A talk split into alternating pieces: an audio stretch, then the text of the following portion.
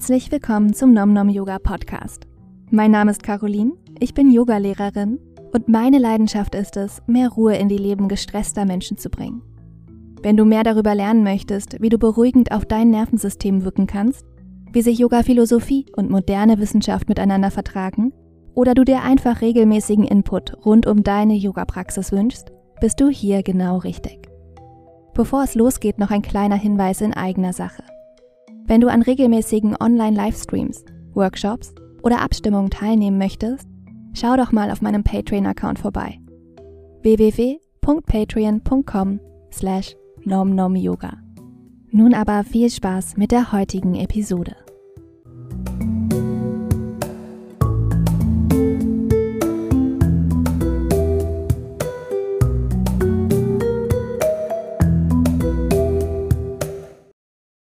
Schön, dass du eingeschaltet hast zur ersten Episode vom Nom Nom Yoga Podcast. Heute geht es darum, was Yoga eigentlich mit mentaler Gesundheit zu tun hat, was ich unter dem Begriff Anxiety verstehe und wie wir durch Yoga auf Anspannungszustände wirken können. Wusstest du, dass ein Drittel aller US-AmerikanerInnen mindestens einmal im Leben eine Panikattacke erleidet? Oder dass laut der World Health Organization WHO Depressionen im Jahr 2015 the single largest contributor to global disability, also der größte alleinstehende globale Faktor für Arbeitsunfähigkeit waren? Mentale Gesundheit ist zweifelsohne ein international drängendes Thema. Und mit steigender Popularität haben auch zunehmend mehr Menschen Yoga als hilfreiches Werkzeug für sich entdeckt, positiv auf ihre Psyche wirken zu können. Aus persönlicher Erfahrung werden die meisten Praktizierenden dieses angenehm wohlige Gefühl nach einer guten Yogastunde kennen, in dem einfach alles zu stimmen scheint und die Probleme des Alltags auf einmal in weiter Ferne liegen. Aber weshalb scheint Yoga nicht nur positiv auf Rückenschmerzen, sondern auch auf mentale Verspannungen zu wirken? Viele Yoga-Klassen werden mit dem Slogan beworben, Körper und Geist in Einklang zu bringen. Und tatsächlich scheint dies auch irgendwie mit seiner Wirksamkeit zusammenzuhängen. Ein erhöhtes Stresserleben drückt sich beispielsweise nicht nur mental, etwa durch übermäßiges Sorgen und Katastrophisieren, sondern auch körperlich durch muskuläre Verspannung oder eine flache, schnelle Atmung aus. Während wir in einer klassischen Gesprächstherapie häufig nur den Geist oder bei einer medikamentösen Behandlung vor allem biochemische Prozesse im Körper adressieren, scheint es im Yoga Schnittpunkte in beiden Bereichen zu geben. Im Yoga lösen wir nicht nur körperliche Anspannung, sondern fokussieren auch den Geist, üben uns in Achtsamkeit und lassen so nagenden Zweifeln oder übermäßigem Sorgen weniger Raum. In einer Studie aus dem Jahr 2012 gaben 25 von 35 Probandinnen an, durch eine regelmäßige Yoga-Praxis eine signifikante Verringerung von Angst- und Stresszuständen zu erleben. Eine andere Studie aus dem Jahr 2014 konnte zeigen, dass die physiologische, psychologische und neurobiologische Wirkung von Yoga ein wirksames Werkzeug zur Regulation von Emotionen sein kann. Wer in Yoga nun aber ein Wundermittel oder die Lösung aller Probleme sucht, könnte mitunter enttäuscht werden. Eine abschließende heilsame Wirkung auf klinisch diagnostizierbare psychische Erkrankungen wie etwa der generalisierten Angststörung konnte nämlich bislang nicht bewiesen werden. Wenn dich diese Studien interessieren sollten, schau gerne mal in meine Show Notes. Ich habe dort sowohl Online-Ressourcen für dich verlinkt, als auch auf weiterführende Fachliteratur verwiesen. Was die Auswertung und Beurteilung der genannten Studien allerdings etwas erschwert, ist die unglaubliche Bandbreite der verschiedenen Yoga-Stile. Es macht natürlich einen Unterschied, ob du Ashtanga oder Yin-Yoga praktizierst, jeden Morgen eine Stunde oder nur alle paar Wochen 20 Minuten auf deiner Yogamatte verbringst. Nichtsdestotrotz scheint alle Stile etwas Grundlegendes zu verbinden. Doch was macht ausgerechnet Yoga möglicherweise hilfreich für mentale Themen? Ich behaupte, es sind besonders drei wesentliche Bestandteile des Yogas. Erstens Asana, also die Körperhaltung. Zweitens Pranayama, also die Atemtechniken, und drittens Dhyana, also die Meditation oder die Versenkung. Was das genau mit mentaler Gesundheit zu tun haben kann, werde ich nach einem kleinen Exkurs zum Thema Yoga und Anxiety genauer ausführen. Als ich von meiner ersten Yoga-Ausbildung aus Indien zurück nach Berlin kam, war das Yoga-Angebot bereits erschlagend groß. Doch egal ob Soft- oder Powerflow, Pränatal- oder Rücken-Yoga, die meisten spezifischeren Yoga-Angebote schienen sich oft gezielt an körperlichen Kategorien zu orientieren. Yoga wird zwar immer wieder als Werkzeug zur Stressreduktion empfohlen, tatsächlich adressierten jedoch erstaunlich wenige öffentliche Drop-in-Klassen diese etwas subtilere Wirkung des Yogas. Aus eigener Erfahrung wusste ich bereits, ja, Yoga im Allgemeinen kann das Stresserleben zwar reduzieren, im Speziellen finden sich jedoch auch immer wieder Herangehensweisen oder Praktiken, die diesem Zweck eher weniger dienlich sind. Das meine ich ganz wertungsneutral.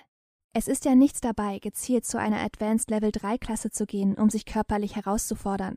Und auch generell möchte ich körperlich und mental hier gar nicht so strikt trennen. Es kann natürlich auch mental entspannend sein, sich körperlich herauszufordern. Ich habe mich jedoch gefragt, weshalb es für viele körperliche Bedürfnisse ein speziell zugeschnittenes Angebot zu geben scheint, während mentale Themen großzügig ausgeklammert werden. Hat es etwas mit der Stigmatisierung psychischer Erkrankungen zu tun? Oder sind wir es einfach viel zu gewohnt, uns gezielt damit zu beschäftigen, unsere Körper zu formen und zu verändern, während mentale Themen oft nur so nebenbei mitlaufen? An dieser Stelle möchte ich einen kleinen Disclaimer einfügen. Ich sehe Yoga natürlich nicht als Behandlungsmethode oder alternatives Heilverfahren für psychische Erkrankungen und so würde und dürfte ich mein Yoga-Angebot auch nie beschreiben. Wer an einer klinisch diagnostizierbaren Angststörung oder einer anderen psychischen Erkrankung leidet, möge sich bitte die entsprechende Hilfe durch medizinisch qualifiziertes Fachpersonal suchen. Ich verlinke euch gerne einige hilfreiche Angebote hierzu in meinen Show Notes. Bedenkt, dass ich immer nur aus der Perspektive einer Yogalehrerin spreche und daher weder therapeutischen noch ärztlichen Rat anbieten kann. Nichtsdestotrotz sehe ich die Konzepte Gesundheit und Krankheit auch nicht als binäre, einander ausschließende Begriffe, sondern immer als Kontingenz. Ein Spektrum, auf dem mitunter viel stattfinden kann, bevor sich ein Mensch überhaupt in ärztliche Behandlung begibt oder so starke Symptome ausbildet, dass diese unumgänglich wird. Und so wie vermutlich auch nicht jede Yogalehrerin, die einen Rücken-Yoga-Kurs anbietet, gleichzeitig auch Orthopädin oder Physiotherapeutin ist, werden sich auch nicht unbedingt viele Teilnehmende dieses Kurses akut wegen eines schlimmen Bandscheibenvorfalls in ärztlicher Behandlung befinden. Nicht jeder Mensch braucht einen Bandscheibenvorfall zu erleben, um unter Rückenschmerzen zu leiden und daher um die wohltuende Wirkung einer rückenschonenden Yogaklasse zu wissen. Im Gegenteil, Vermutlich werden die allermeisten Menschen gelegentliche Rückenprobleme kennen, ohne die Notwendigkeit zu sehen, jede kleine Verspannung ärztlich behandeln zu lassen. Was ich damit sagen will ist, wenn wir Yoga-Klassen kreieren können, die bestimmte körperliche Faktoren berücksichtigen, sollte das Gleiche auch für mentale Themen möglich sein. Damit soll natürlich nicht suggeriert werden, dass Yoga ein Allheilmittel sei. Aber zumindest können wir als Yogalehrende uns in bestimmten Bereichen fortbilden und so eine gewisse Sensibilität für körperliche und mentale Themen entwickeln. So wie sich Lehrende von Level 3 Klassen herausfordernde Armbalancen für ihre Schülerinnen ausdenken, bemühe ich mich darum, Techniken zu kuratieren, die vor allem sensibel auf Phänomene, die ich unter dem Begriff Anxiety subsumiere, wirken. Ich benutze hier bewusst das englische Wort, denn die direkte Übersetzung von Anxiety wäre das deutsche Wort Angst. Angst wiederum würde man im Englischen eigentlich eher mit Fear übersetzen, was auch direkt auf einen gewissen intuitiven Bedeutungsunterschied verweist. Denn unter Vier oder Angst stellen wir uns etwas ganz Konkretes vor. Die Schlange etwa, vor der wir nur dann Angst haben, wenn sie uns direkt vor den Füßen liegt. Wir können dann eine ganze Bandbreite körperliche Symptome erleben, wie etwa einen erhöhten Blutdruck, Schwitzen und einen verschnellten Herzschlag. Wir bereiten uns vor für Kampf oder Flucht. Doch diese Stressreaktion gibt sich schnell, wenn sich die Situation wieder auflöst. Schlange weg, Angst weg, Welt wieder in Ordnung. Zeit für Regeneration und Entspannung. Das Wort Anxiety beschreibt hingegen eher ein diffuses Phänomen, welches uns vor allem dann begegnet, wenn uns keine lebensbedrohliche Gefahr gegenübersteht. Wenn sich To-Do-Listen stapeln, innere Ansprüche hoch sind oder äußere Faktoren dazu beitragen, dass wir ständig am Rotieren sind, fällt es uns manchmal zunehmend schwer, Regenerationsphasen einzubauen und dann auch wirklich runterzufahren.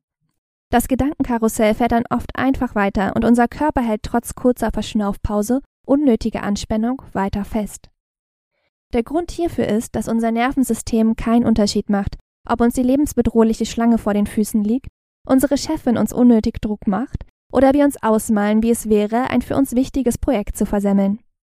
Die archaische Stressantwort des sympathischen Nervensystems ist noch nicht wirklich im 21. Jahrhundert angekommen und macht uns einfach weiterhin bereit für Kampf oder Flucht.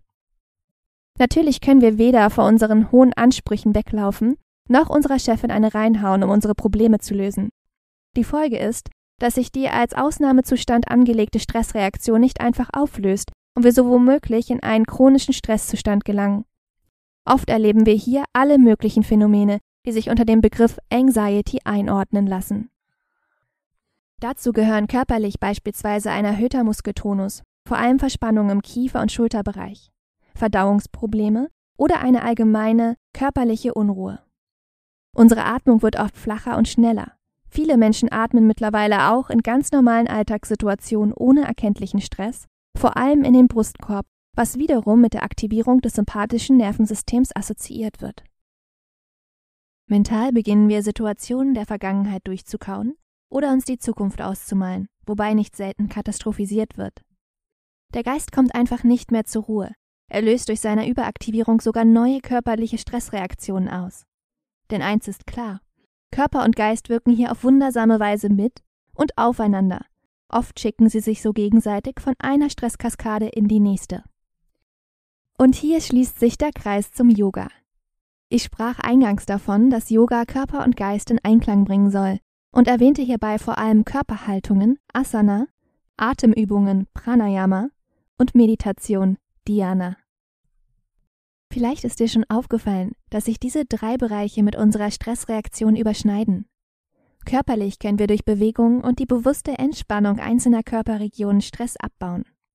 Indem wir unseren Atem vertiefen, können wir das parasympathische Nervensystem, also den Antagonisten des Sympathikus, aktivieren und so wieder mehr in die Entspannung finden. Und durch Meditationsübungen gelingt es uns, in der Gegenwart verankert zu bleiben und uns nicht in Vergangenheit oder Zukunft zu verlieren. Aber wie gesagt, ist nicht jede Yoga-Übung gleich gut geeignet, das Stresslevel zu senken. Wenn ich nun dein Interesse geweckt habe und du noch mehr über das Zusammenspiel von Körper, Geist, Atmung und Nervensystem lernen möchtest, dann abonniere diesen Podcast und erfahre in den folgenden Episoden noch mehr über Yoga und Anxiety. Neben hilfreichen Informationen werde ich auch Atemübungen und Meditation zu diesem Thema mit dir teilen. Wenn du bis dahin nicht abwarten kannst, schau mal auf meinem Instagram-Profil at nomnomyoga, auf meiner Webseite oder meinem Patreon-Account vorbei. Dort kannst du auch an Online-Livestreams teilnehmen oder meinen Newsletter abonnieren. Ich danke dir für deine Zeit und dein Interesse. Namaste.